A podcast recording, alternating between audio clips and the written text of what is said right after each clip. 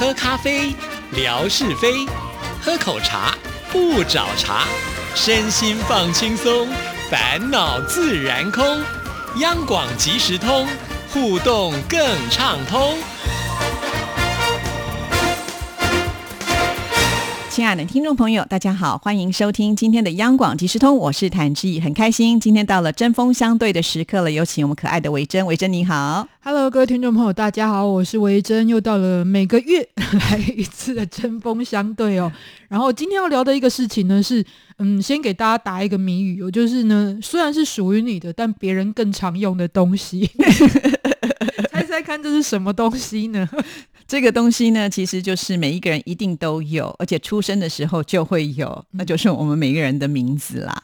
嗯，大部分的人都会赋予它特殊的意义嘛。哈，不过呢，其实这也是联想到聊这个主题，就是前一阵子台湾有一个因为某一家日本料理寿司，然后就是说，哎，如果你的名字有“鲑鱼”这两个字的话，就可以免费吃到饱这样子一个活动的时候，很多人去改名，那就有人提出说，你的名字是父母或者是。帮你取名的人赋予的意义，然后你随便。把它改掉，这样对吗？然后我就想到说，嗯，所以大部分的人取名是有它的意义在的。对，一定是这样。像我们家的话，其实基本上就是有排族谱。那听说族谱应该是以男生为主，但是我爸爸呢是男女平等，所以我们每一个人中间这个志，其实就是我们其实族谱上面排的。所以我们家每个小孩中间都是这个志气的志。所以一开始的时候，我的名字常常会被人家误会，觉得我是男生，因为志这个字。但是我觉得很奇怪，林志玲也有这个字啊，可是为什么没有人觉得他是男生？因为还没看到脸呢，不知道其实你们那么有女人味，可能是意的关系吧。如果光听谭志毅，确实好像会比较像男生一点点。就是，所以这才会出现呢。为什么大家会觉得偏向男性化的名字或偏向女性化的名字？因为也会回扣到我们今天要讲的主题，就是二零二零年台湾的菜市场名，也就是很多人会用。因为“志”这个字更多是男生用，对，所以就算想要赋予孩子们一个名字上的特殊意义，不过很多人还是会选用类似的字。或者是类似的名字，所以因此会出现菜市场名这件事。对，而且我觉得好像一段时间会流行某一个字特别备用，因为它有一个趋势。像我们可能长辈那一代，像台湾就有很多叫“翁奇蒙也王氏王妖”，就是随便养 随便。这是因为台语的关系了，对他们会觉得好像呃讲随便养的话，他们就真的比较容易带。你不千万不能取什么金枝玉叶啊，他就觉得你的命太重的时候，万一你不是真的这么命重的话，可能就是会容易生病啊，人家都要照顾你之类的。太尊贵，所以太娇贵，所以很脆弱。像我父亲也是类似的概念，因为我父亲前面的这个兄长兄弟姐妹都是夭折，所以我爸爸他是有穿耳洞的。哦，真的，把他当女生养，对对对，哇，好厉害哦！所以他很嘻哈，他是单边耳洞，这样子。所以回到名字这件事情呢，今天现在跟大家分享二零二零年台湾的菜市场名的趋势是什么。然后我们先讲男生跟女生的前三名，然后看大家有没有可能重复的。那在男生的部分呢，台湾的前三名，我从第三名到第一名来说，第三名是俊杰。第二名是志敏，第一名是嘉豪。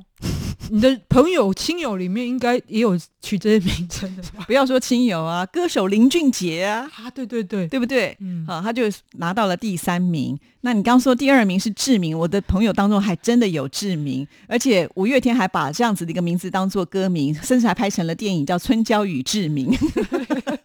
所以认识叫志明的朋友还不止一个，可能是徐志明、王志明、刘真的真的真的志明真的还蛮多的。但是嘉豪居然是第一名哦。对嘉豪，我其实比较意外，所以我觉得在我们大概五六年级，所谓的一九七零年代出生的这一季，我们的亲友当中，可能叫嘉豪的比较少。对，所以他是二零二零年，我觉得好像在往下看，二十岁以下年轻人的确是有用“豪”这个字，起码是非常多的，就家庭豪华的意思嘛。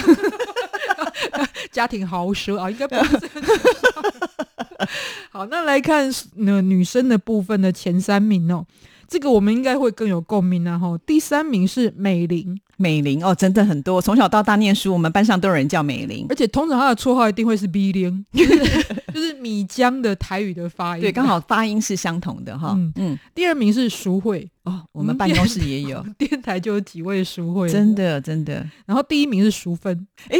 怡君没有上榜吗？但我觉得怡君应该是有排在前十名的。待会来看看前十名的部分。所以第一名淑芬，光是我记忆当中，我国中一年级的班长就叫做陈淑芬。然后后来当然在历届也有遇过很多陈淑芬。所以一般来说，我会觉得父母取名应该会是避开所谓的菜市场名，在台湾的意思就是最多人取的名字啊。但看来还是有很多的父母会习惯用这一些名字去帮自己的小孩取名。对啊，其实基本我们来看这些字的话，都觉得不错嘛啊。那个淑芬啦，还有什么？你刚刚讲什么林？美玲，美玲，对，其实听起来都还蛮不错，但是真的大家用的人还蛮多的，所以的确这个。自己有命中怡君这个题目，然后女生如果要以前十名来看，第十名倒数回去就是淑华、怡君、淑珍、淑娟、丽华、美惠、雅婷、美玲、淑慧、淑芬这样，所以宜君有入列。淑的话真的是用的蛮多的。而且我记得在我们这个年纪遇到的朋友叫熟的就很多，没想到在这个二零二零年的时候，新生儿取名女性还是如此。对呀，这个我好意外哦，就是为什么现在的小朋友还有这么多人叫什么熟什么熟的啊？因为这个字我真的真用的太普遍了。也许这个字就像你刚刚所说，用了这个字特别有女孩或者女生，然后安静贤淑女的感觉，对，所以也是抱有这样的期待，就是对。可是常常取名不一定是会朝这个方向发展。倒不如反方向来想的话，可能也许有什么意外的收获，就是会让人家印象深刻的名字哦。然后，那先讲一下男生的这个实名好了。第十名开始呢是志强，然后是金龙，这我觉得还蛮厉害。金龙居然是有啊，陈金龙啊，哦，温金龙，对，随便举都有。好，再是文雄、志伟、志豪、俊宏、建宏。俊杰、志明、嘉豪就是前三名，所以你看志还真的蛮多的耶。嗯，就是大家会觉得男儿有志在四方。对呀，对，像林志颖啊也是志，不过还好志颖这两个字用的就没那么多了。对，所以这个我觉得说，当然每一个长辈或者是取名者，他有自己的一套逻辑跟规则啊。不过大部分还是会寄托属于父母的一个心愿，或者是未来小孩子想要成长的样子。像我家虽然其实李这个姓氏啊，就是族谱上面有排序，我这一辈应该叫永远的永，所以应该叫李永什么之类的。但是我父亲就是后来怕，因为那他是一九四九年之后来台湾的，他怕取名跟他弟弟后来在大中国大陆的小孩重复，哦，所以用了维这个字。但三兄妹都是用维，可是维真，我觉得好处是因为笔画少。那他有没有跟你说为什么会取维真这两个字？其实我真的没有得到答案。我知道他有一些要取名的，后来没用的，比方说念心啊，就是想念自己的母亲啊，或者是维心啊，就是康乃馨的心，通常是为了想念自己的母亲。因为我爸妈在开玩笑，他说因为心很难写。所以就觉得做个 真真真正正的堂堂正正，其实也对啊，这个这个想法我觉得是蛮好的，而且你跟航空公司的名字是一样的呢。而且我原本在成长的过程觉得它是一个很独特，因为很少会遇到同名同姓的，但后来发现还蛮多的，而且叫许维珍啊，然后什么维珍的非常多，甚至同名同姓的，而且在做学术研究的也很多。然后像基努里维真的很帅。这种重复也很多，甚至参加过那个中国选秀歌唱比赛的一个。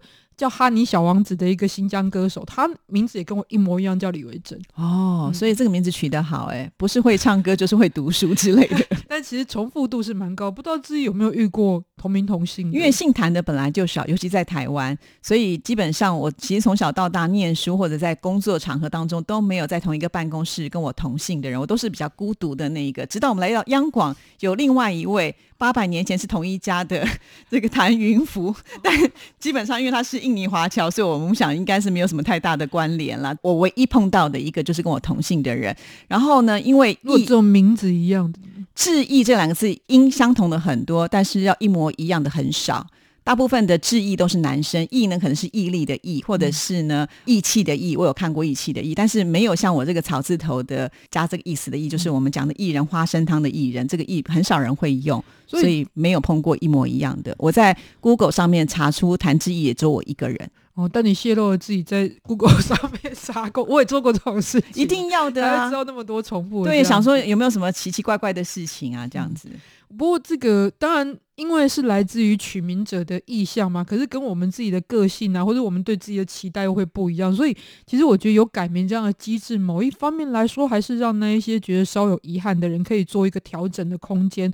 比方回头来讲，如果当初我的爸爸如果帮我取美女或熟女，我应该会很想改名吧，因为就不是我的路线之类的。那不知道志毅对你的名字有没有想过要改名，或者哦，你觉得这完全？长得像你的样子，其实志毅要长什么样子，我真的也没有一个想象的空间，因为毕竟它都不是一个形容词，所以我觉得比较难去想象说，像“美”这个字，我们就可以很明确知道它就是美丽。意到底是什么意思呢？其实有问过为什么用“意”这个字，这个我要解释一下。其实我爸爸是我觉得蛮有学问的，就是在我们家里面，我爸爸都觉得每一个人都要有一颗真心，所以我们所有人的名字下面都会有一颗心。好，就是呃，我的姐姐、我的哥哥，每一个人就是字的最下面都会有一个这个心部。然后呢，因为我爸爸又要分男生跟女生，所以女生呢又在他的名字上多了一个草字头。所以我们家每一个人的名字呢都蛮接近的，都有女生都有草字头，下面都会有一个心这样子。所以我就觉得哇，我爸爸好有学问哦，要挑出这些字，尤其我们家五个小孩啊，所以不容易。那其中我觉得最有趣的一件事情就是我的二姐叫做慧。就是恩惠的惠上面加一个草字头，因为惠跟义在电脑版当中常常会弄错，就是大家如果看仔细的话，都会想到都会写惠，所以从小到大我的那个什么毕业纪念册都被打错，然后呢，常常有很多的信件寄到我们家来呢，都是写谭智慧收，但是应该是要寄给我，而且你家还真的有谭智慧，真的，所以我从小活在他的阴影下面。那你没有强迫他去改名，而且我跟你说，连我去参加金钟奖颁奖典礼的时候啊，常常那个名册里面也打成会。我姐姐同事说：“哎呀，你入围广播金钟奖！” 而且不只是那个名册哦，就是我们每一年不是广播金钟奖座位上面也会贴你的名字，有一年也是打成谭智慧，所以我还拍下来给他看。你看，又是你入围，不是我。就他真的是有一点莫名其妙就当上了金钟奖得主的概率。对对，所以这个名字真的很有趣了。还好在我跟我这个姐姐感情蛮好的，我也觉得没什么，就这样过去了。嗯，不过的确有很多的父母，当然也是为了让自己孩子的名字突出哦。可是因为可能那个字很难写啊，或者是在呈现的方式来讲的话，人家一时意会不过来，就常常会搞错之类的。真的，真的，我觉得取名字是一门学问哦。尤其我觉得从小到大，在我们周边也有些人的名字是会让你一辈子记忆深刻。我举一个例子好了，我有一个同学，他姓易，容易的易，然后呢，他的名字呢，居然就是单字一个字也是易，所以两个字都叫意义。你会不会觉得这个名字你听过一次以后，你再也不会忘记？我我相信大部分很多这样在求学过程当中是比较辛苦，因为老师记不住其他学生的名字，但点名的时候点名簿不在旁边，我想说，我一记得就意义来意义，你回答一下这样子，这有可能啊。那更更有意思的，我觉得这个爸爸很有趣，他还有一个哥哥，他的哥哥的名字居然就是白居易的名字倒过来变易居白，你看是不是一辈子？我现在都已经忘记他长什么样，但是这个名字都一直烙印在我的脑海当。中，我觉得他爸爸好有意思哦，让人家一下就很强烈、深刻的印象。对，我的求学过程当中也有这样的朋友，而且有两个名字很记忆深刻。第一个是因为姓啦，他姓标准的标，所以算是少见姓，所以很容易记得。他叫标注金嘛，祝福的祝，然后这个就是青草的青上面草字头那个金，然后印象就很深。另外一个他姓云。哦，真的是很浪漫的琼瑶的姓，对，云云朵的云，然后他父亲就把它取成云飞扬。哇，你不觉得很像是琼瑶小说男主或者武侠小说男主角？真的真的，对我觉得这个说到名字好有意思哦。以前我在念书的时候，有些姓氏也很特别，像刚刚维珍就讲了姓云这种，我们在一般生活当中好像很少碰到。我倒是有一些姓氏，就是因为我同学之后才认识这个字的，比方说我的高中同学妥宗康。哦，对。如果要不是认识到他的话，我真的看到那个字我会念不出来，到底尺还是度？对，或者是度？对，你就不知道。要不是呢，他有这个姓氏，我们永远不会认识这一个字。还有一个破音字叫做善，就是单独的单。刚好我们的邻居隔壁他就是姓这个字啊。如果说呃我没有这样的朋友的时候，我可能看到这个名字，我就会单纯的念单这个字，怎么知道他是念善呢？对不对？这我也是觉得很特别。嗯，所以像我有一个朋友姓卓，应该还蛮多人遇过姓卓。但他还是比较少见的姓字，就是看起来像蛋糕的 “糕”那个字，然后就会就会印象非强烈深刻。这个“卓”也是真的很少见。我还有一个朋友是呃姓氏叫“酒”，喝酒的“酒”。我比较少遇到的是复姓的。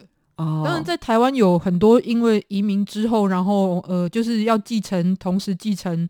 这个诶，怎么讲？就是丈夫这一家的跟娘家的姓氏，所以合并起来，这种名称其实是蛮多的。但如果你像真的像武侠小说里面欧阳啦，对我真的有上官啊，我是没有。欧阳我有啦，上官是艺人呐，好像艺人才会取这样的名字。还有什么慕容啦，对不对？我就觉得哇，这小说家的名字，就觉得好像复姓的人都带有特殊的气质，也不知道为什么就会有这样的想法。所以回头过来讲，就是你后来也有机会。帮自己的小孩取名字吗？你有自己一套的命名规则或者是想法吗？其实因为我有先问过我公公，因为我想又先问过小朋友，我想怎么？OK，问小朋友是不会有答案的，好吗？那当然，因为我们会尊重说，呃，是不是有排什么族谱之类的啊，或者是公公有什么样的想法？因为总是觉得，呃，台湾还蛮多会希望是给人家算，就是合不合他的八字啊。对，那后来我们其实自己也有想法，就是希望的，就是他生下来之后，整个家庭能够和乐，所以我们在中间的名字就取了一个婷。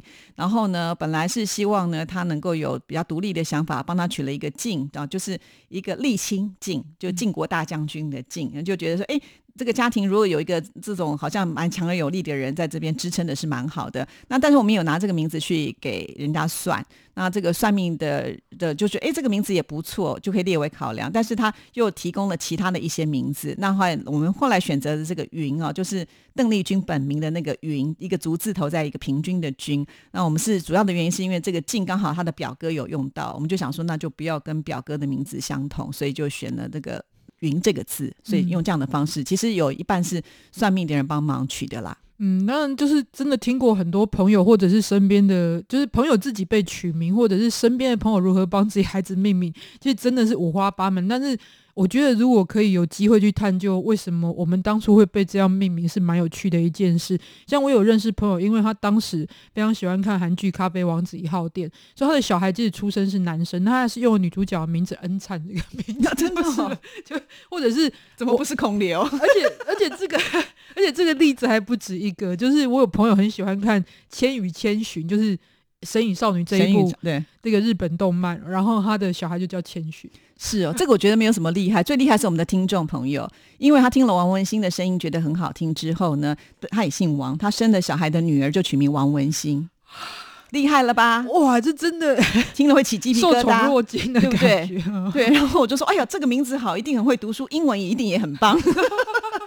就跟我们认识王文兴是一样的。对啊，你说感不感动？真的很感动，所以搞不好在没有多久，下次你也会听到有这个听众朋友的小孩叫李维珍，也说不定。但是我推荐王文兴是真的啊，我很羡慕王文兴的一点是，他的名字笔画真的很少啊，所以写起来，比比如你弹的字那个笔画也多嘛，然后我的维珍其实笔画也算比较多的这样子。王文兴真的笔画简单，小时候在写考卷的过程当中应该轻松一些。那他可以多很多时间思考其他的题目，对不对？因为我们都浪费在签名上面。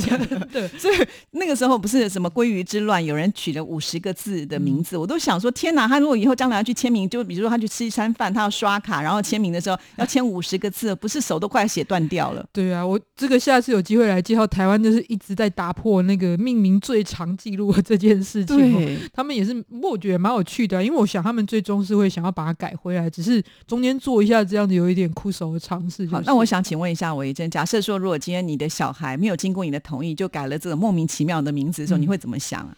呃，可能会先参考他以前是什么样的人，然后再来看看他做这个是出于一时创意呢，一时激动呢，还是根本就是无脑的这种情况，然后会有不同的指导方针。哇，你看韦珍果然是经过这个时间的洗礼之后呢，这个回答的答案呢都是非常的圆满。非常的降气十足这样子，呃但那应该是会这样子来想啊，确实啦，对，嗯因为有的时候它不是单一的。那个一个成分就可以决定说这件事情到底好或者是不好了哦。好，那我们今天呢要送给听众朋友这个礼物，我觉得还蛮不错的。是这个是来自于属于这个一个清代图腾的刺绣所这个作为它的创意的邮票，然后呢是一个完整的套装，来自于这个邮政公司的发行哦。所以呢，就是大家如果集邮或者是呢，其实我觉得它是一个非常具有艺术感的而且它可以收藏，品。对，然后呃，反正提问就是呢，你知道你的名字的典故由来吗？然后呢，你喜欢你的名字吗？或者你帮你的下一代，如果将来有机会或者已经命名的话，你会有什么样的逻辑跟规则呢？欢迎大家可以来信到我们节目当中。对，其实也就是说，我们今天的题目只要跟名字有关联，你想发挥的就是尽量发挥就对了。是在下个礼拜，呃，不是下个礼拜，在下一次节目当中呢，我们就会抽出一位幸运的听众朋友，可以得到这个刺绣的邮票。谢谢维珍，谢谢，拜，拜。拜拜。